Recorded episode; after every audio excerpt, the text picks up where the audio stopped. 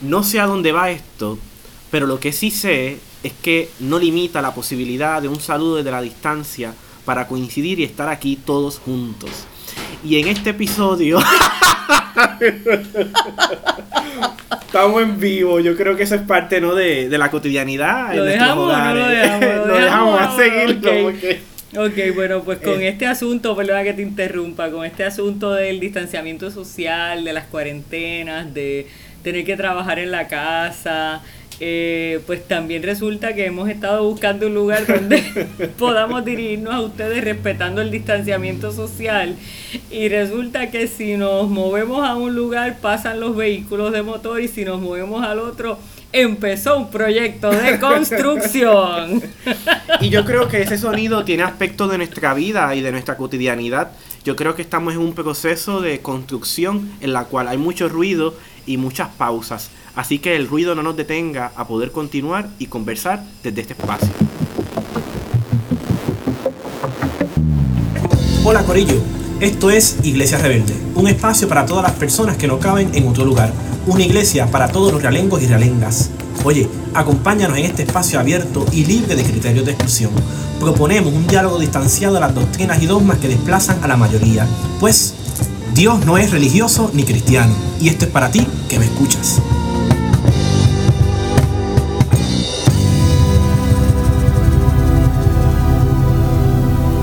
Y desde esta distancia nos retomamos en la conversación para hablar con Iglesia Reverde, que son todos ustedes, desde esta nueva normalidad, desde nuestros hogares. Y entendemos que para encauzar esta conversación desde la distancia segura y fuera de COVID-19, eh, tenemos que hablar sobre la primera carta a los filipenses que le escribe Pablo. Así que vamos a estar hablando de ese texto y vamos a estar situándonos en este contexto de cómo esos elementos conversan con el presente y qué revelación nos deja puesto para encauzar hoy. Oye, fíjate, sabes que desde que se te ocurrió la idea de, hablar de filipenses y de las prisiones de Pablo, yo decía que, le dio a, Neftalí, o sea, que, que, que lo picó porque la realidad es que yo como que a mí me daba trabajo la cosa del, de, buscar la coyuntura ¿no? de, la, de las prisiones de Pablo y, lo que estamos viviendo, pero a lo mejor podemos empezar a desempacar este asunto y, y, ver cómo Pablo está en una prisión por, por comunicar, por predicar la buena noticia. Eh, y es una es, es, una, es algo bien interesante porque es como, como una contradicción, o sea, estás en la prisión por, por decir algo bueno, por traer una buena noticia.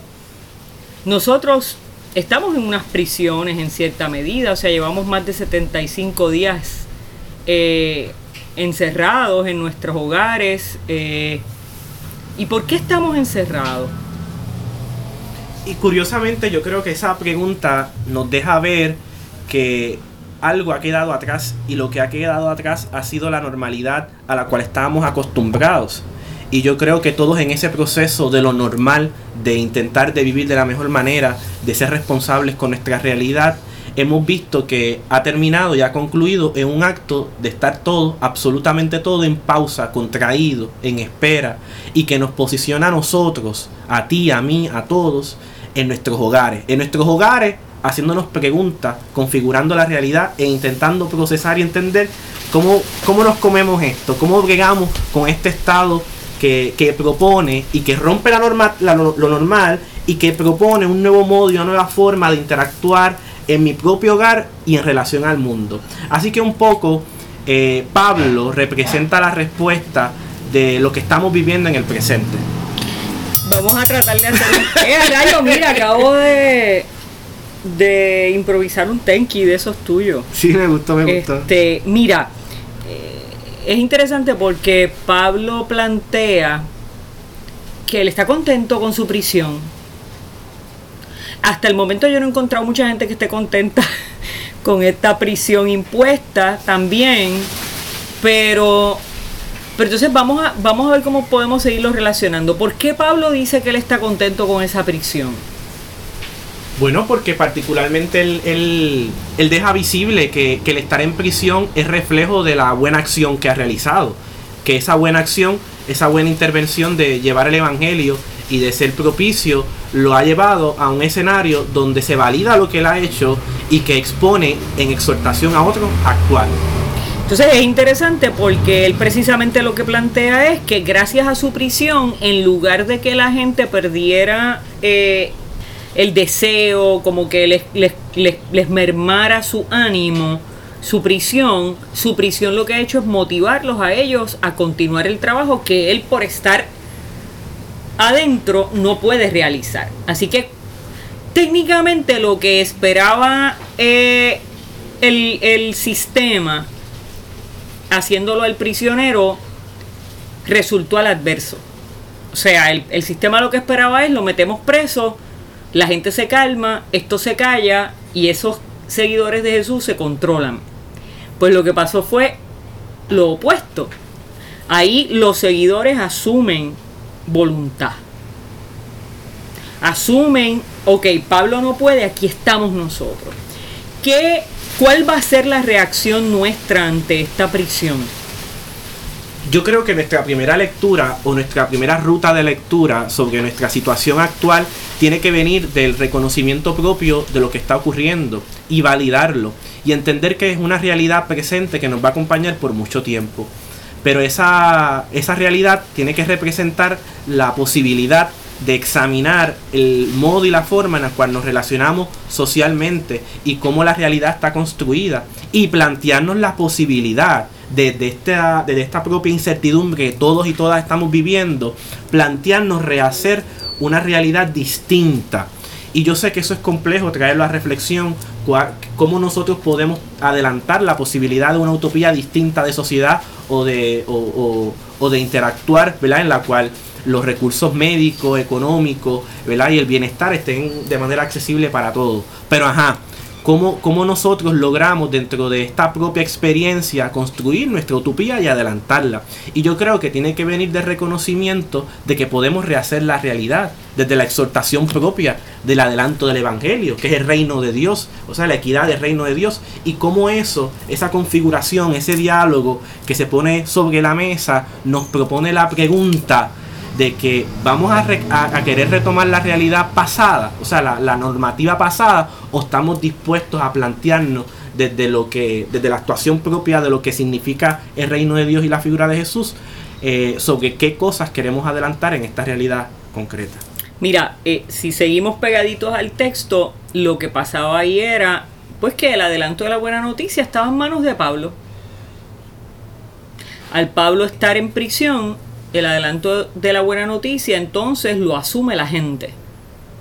Entonces la pregunta es, ¿quiénes van a asumir el adelanto de la buena noticia? O sea, en esta sociedad, en esta crisis que tenemos en Puerto Rico, que vemos en Estados Unidos con el asunto del discrimen racial y la violencia, en, en la crisis global, porque la realidad es que este virus plantea eh, una realidad global a la cual nos estamos enfrentando, ¿qué vamos a hacer? ¿Quién va a asumir qué?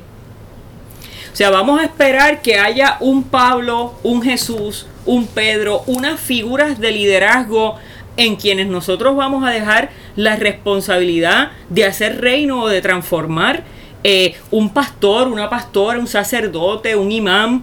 O sea, vamos a, a seguir pretendiendo que esas figuras sean las que construyan reino o nosotros vamos a hacer como sucedió en las escrituras y decir, no caramba, eh, esto depende de todos y todas. Esto no es un asunto de un Pablo, de un Pedro, de un Nestalí, de un Jesús solamente, eh, de un Gandhi. No.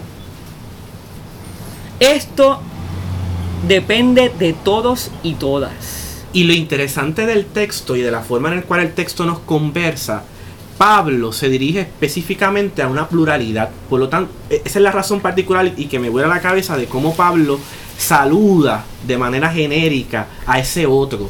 No, e, e, y ese saludo no, no viene aislado, sino en reconocimiento de la importancia de lo que al otro le toca hacer.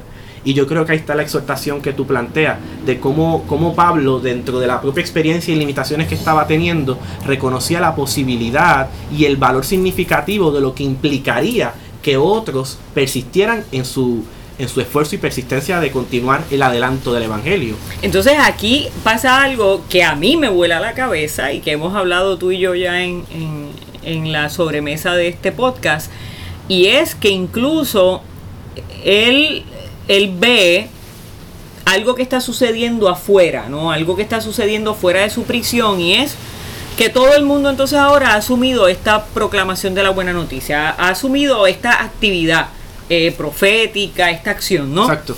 Y entonces hay algunos que aparentemente pues le llevan la queja y le dicen, mira, este, aquí hay una gente bien loca, que, que no están proclamando eh, la noticia como con, con, integridad, como es, como es la doctrina de Jesús, ¿no? Y Pablo le dice, ¿y a ti qué? Olvídate de eso. Lo importante es que Cristo esté proclamado. Que haya gente, y el texto lo plantea así como yo se lo voy a decir a ustedes, que es una cosa bien desafiante para nosotros. Dice, aunque ellos lo hagan buscando su propio beneficio. Entonces eso es una cosa bien loca porque nosotros estamos siempre buscando la manera de pasar por el filtro a los demás. ¿Por qué lo hacen? Lo hacen por dinero, lo hacen por hacerse ricos, lo hacen por echar eh, bienes a su propio bolsillo, realmente estarán preocupados por la obra, por la gente. Y Pablo lo que dice es que a ti eso no te importa. A ti eso no te importa. Lo que importa es que Cristo se ha proclamado. Entonces es una pregunta bien fuerte y bien desafiante para nosotros y que no meramente se, se, limita al aspecto de cómo proclamamos a Jesucristo, sino cómo lo actuamos en nuestra realidad en virtud de lo que es Jesucristo para nosotros. Y que tal vez eso represente estar en calle resistencia, luchando, convocados todos allí para hacer oposición a la opresión sistemática en la cual estamos expuestos. Y a lo mejor eso lo que nos dice es que de alguna manera cada persona tiene su, su actividad, su quehacer en el reino y de alguna manera debemos confiar que el Espíritu nos guiará a nosotros a toda verdad, como dicen las Escrituras, y nos dará a nosotros la capacidad de discernimiento para saber hacia dónde eh, eh, inclinarnos, ¿no? Así que nada, eso es algo que se queda abierto en el tintero, nos guste o no, se queda abierto, que también me recuerda unas palabras de Jesús eh, cuando Jesús resucitado y habla con Pedro eh, y tienen este diálogo bien intenso sobre eh, me amas Pedro, eh, que es lo que sucede después que evidentemente Pedro negó a Jesús.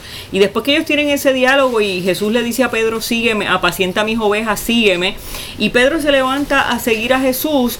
Pedro se percata de que Juan viene detrás y le dice, y este, y este, y este, y este que viene ahí detrás, este o sea, le hace un cuestionamiento a Jesús. Eh, ¿Qué va a pasar con él? Y Jesús le contesta, ¿y a ti qué? Entonces, eh, yo escribía en una reflexión hace unos días sobre ese texto y es un poquito parecido a lo que Pablo está planteando. ¿Y a ti qué te importa? a cada cual le corresponde seguir a Jesús y asumir su misión en el reino. ¿Y a ti qué te importa? Entonces es, un, es, bien fuerte, o sea, son, unas, son unas posiciones y unas posturas bien desafiantes. Y a mí que me importa, en otras palabras, a ti lo que te importa es seguir a Jesús. En otras palabras, dice Pablo, a ti lo que te importa es seguir proclamando aunque yo esté aquí adentro. Y como dice el texto, o sea, cargado de los buenos frutos que vienen de Jesucristo. Porque cuando estamos en expectación de lo que Él va a dar y, vamos a recibir de su parte, es que podemos actuar en buena obra, en buena voluntad y ser propicios con esa actuación en su representación. Y entonces, adicional a eso, entonces Pablo dice, y esto, esto, esto me gusta mucho, Pablo dice ya al filo de ese primer capítulo, dice, sea que vaya a verlos o que siga ausente, sepa que se mantienen unidos en espíritu y corazón, luchando juntos por la fe en la buena noticia sin dejarse asustar por sus adversarios. ¿Qué tienes que decir de esto, Néstor? Yo creo que es la, es la convocatoria ideal para estar presentes en asumir la radicalidad de lo que implica luchar por nuestra fe. Y luchar por nuestra fe puede tomar la forma de hacer visible la injusticia, el racismo, la desigualdad de condiciones y no ser indiferentes ante eso visible. Sino asumir la buena batalla, la cual nos exhorta Pablo, y reconocer de que no se trata de que yo pueda adelantar en ese proceso, sino como todos y todas podemos coincidir para juntos dar la buena batalla, la lucha por la fe. No asustarnos por nuestro adversario. No tengamos miedo, porque somos más, como dice la consigna. Así que la importancia es vernos los rostros, tal vez desde la distancia de nuestros hogares, pero reconociendo que, somos muchos y nos tenemos. Y, que, y yo creo que desde esa convergencia, de, de, ese cruzar la calle, ¿no? de conmigo, con el otro y nosotros, pues tomar fuerzas para posibilitar otra realidad distinta y entender que Dios nos toca la puerta y Jesús nos dice, sígueme, para juntos poder emprender un modo de vida distinto que nos exhorte a todos en el proceso a vivir los frutos del Espíritu, ¿no? Que son cosas buenas, porque el Señor tiene pensamientos elevados para cada uno de nosotros. Ah, qué lindo, me gustó eso. Miren, quiero decirles que ustedes han escuchado varias cosas, han escuchado sierras eléctricas, han escuchado carros y también han escuchado mucho viento, ¿verdad, Neftali? Eso es así y eso nos alegra porque nos recuerda también que en días como estos celebramos la llegada del Espíritu Santo a la vida de los seres humanos. Esa promesa cumplida de Jesús y eso es bien importante en esta época porque el Espíritu Santo cuando llega en Pentecostés llega precisamente en medio de la diversidad y la valida.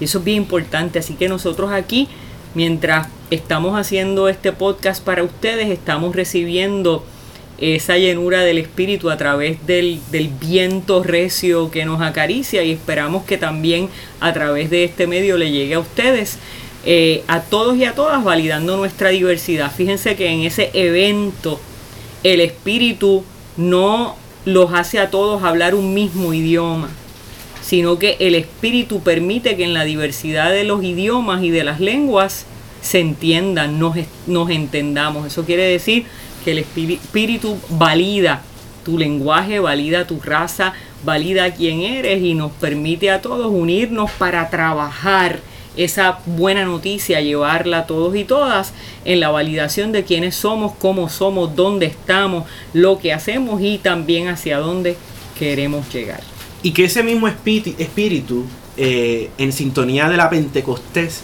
nos exhorta a un salpa afuera. A un salpa afuera consciente de lo que nos toca hacer, enmarcado en la figura de Jesucristo, reconociendo esa diversidad que el Espíritu promueve en cada uno de nosotros. Y desde ahí, desde ese salpa afuera en la calle, junto gritar que esta lucha sigue, Me encantó lo del ser para afuera, así que nos vemos en la próxima. Mantente seguro, mantente segura. Eso es importante en este momento porque lo que tú hagas por ti va a implicar el bienestar de los demás. Dios te bendiga mucho y nos vemos pronto. Bye. Gracias Corillo por escucharnos. Acompáñanos cada jueves. Anímate y escríbenos tus impresiones. Y búscanos en Facebook y en tu medio de podcast preferido. ¿Y qué tal si hacemos? Que nos vamos y nos vamos.